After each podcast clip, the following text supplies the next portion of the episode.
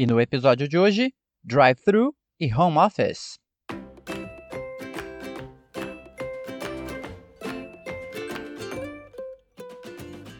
Drive-thru e home office são palavras que já fazem parte do nosso cotidiano, não de forma abrangente.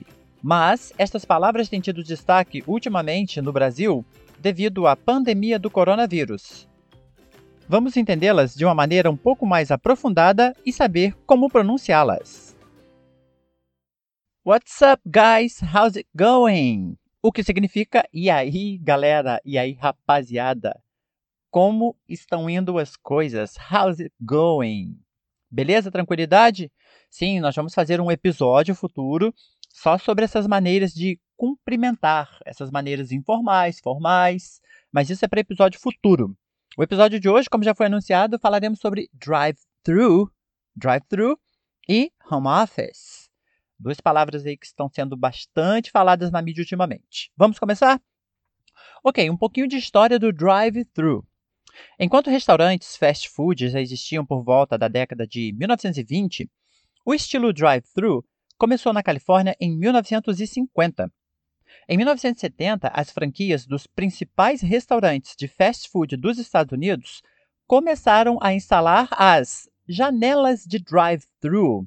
Vamos falar é, um pouquinho dos principais fast food restaurants. O que, que são fast food restaurants para começar? Restaurantes de comida rápida que a gente já está acostumado a ouvir falar também essa palavra fast food. Os principais são McDonald's, Wendy's.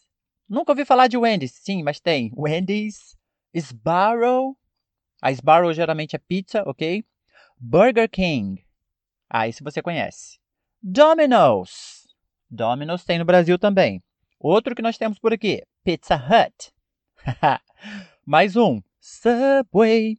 Ou seja, é, havia uma janela lá na lateral do restaurante. E é claro, essa janela não era para acesso de pedestres, né, pessoal? Até porque era janela. Mas sim para o quê? Para os motoristas em seus carros. O que possibilitava ao motorista fazer o seu pedido, retirá-lo e levar para casa sem sair do seu carro. Então agora vamos fazer um breakdown da palavra drive-thru. O que é um breakdown? Nós vamos analisá-la de forma separadamente. Drive. Drive o spelling dessa palavra é D-R-I-V-E. Em português, D-R-I-V-E. Drive. Agora o spelling da palavra through. T-H-R-O-U-G-H.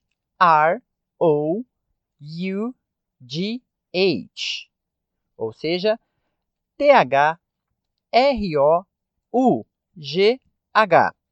Sendo que drive traz a ideia de dirigir, through traz a ideia de através. Ou seja, você vai imaginar o seguinte: você tem acesso ao restaurante, você entra dirigindo, passa pela janela onde você faz o seu pedido, onde você faz o pagamento e sai do outro lado. Você drive through. Drive through.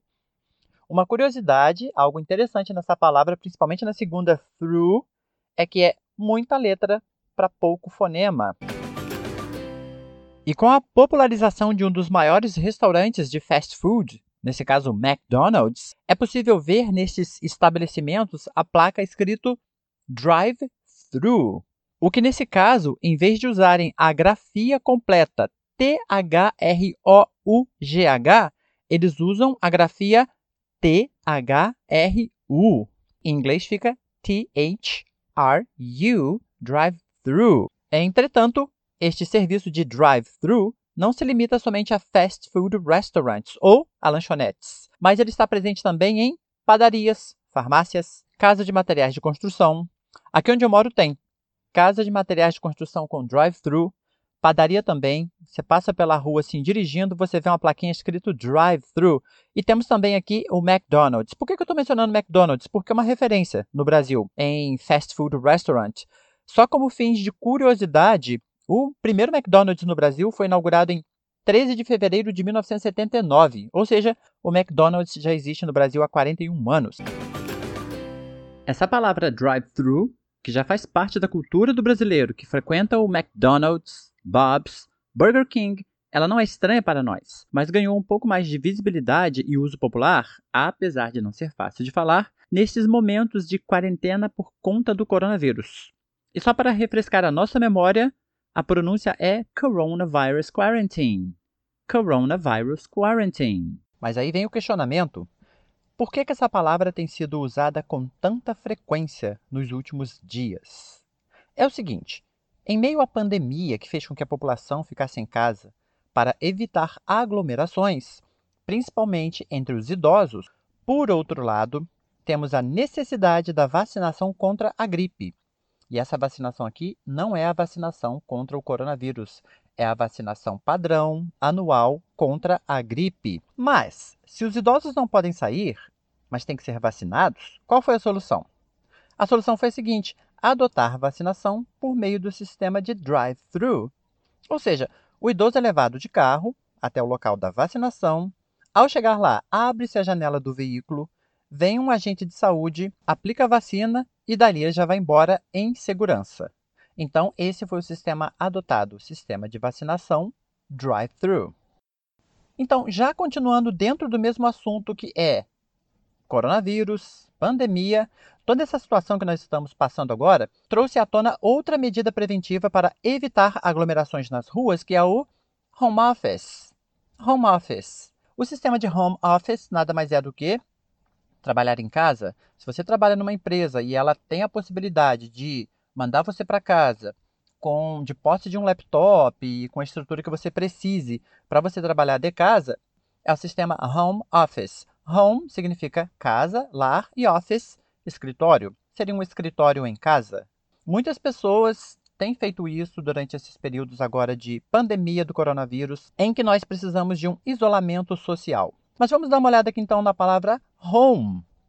Home Olhando como brasileiro, eu vou pensar, nossa, ela é de sílaba, ela tem duas sílabas, home. Não, mas não é home. Assim como nós falamos home theater, é, home office, é a maneira que nós brasileiros falamos, a gente até brinca, mas é a maneira que nós falamos não tem problema nenhum. Num contexto de conversação entre brasileiros, olha, a minha empresa começou a adotar o sistema home office. Tudo bem, tranquilo.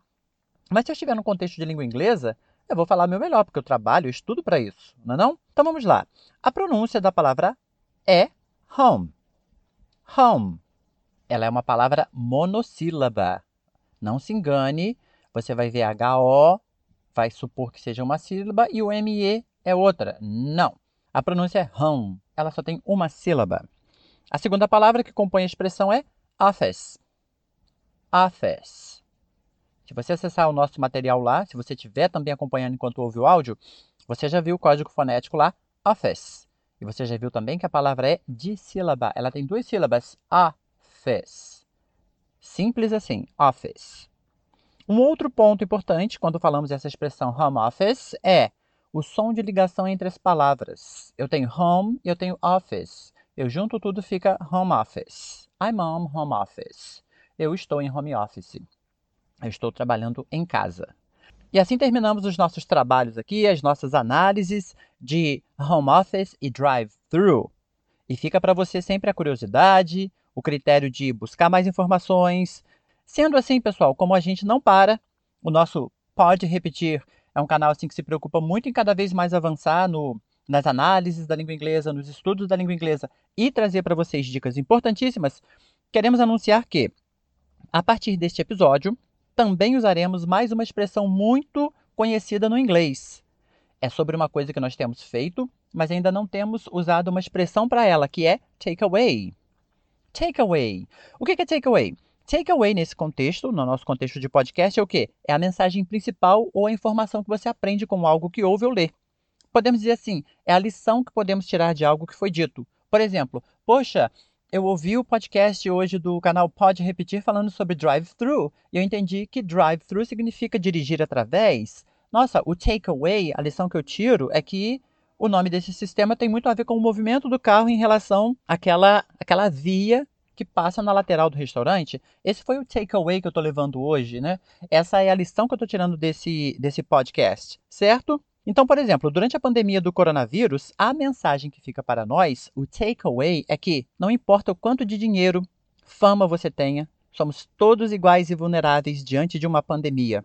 Não importa a quantidade de diplomas que nós temos, estamos todos no mesmo barco num nível de igualdade como nunca se viu antes. Então, esse é o takeaway que nós estamos tirando de toda essa situação do coronavírus, da pandemia e da quarentena. Deixo um grande abraço para vocês novamente. Mais um episódio que a gente conclui. Eu agradeço a audiência de vocês. Estamos abertos aqui esperando contatos de vocês dando sugestões, críticas também, críticas construtivas. Podem mandar mensagem pra gente que a gente está aqui. Um grande abraço e até o próximo episódio. See you next episode.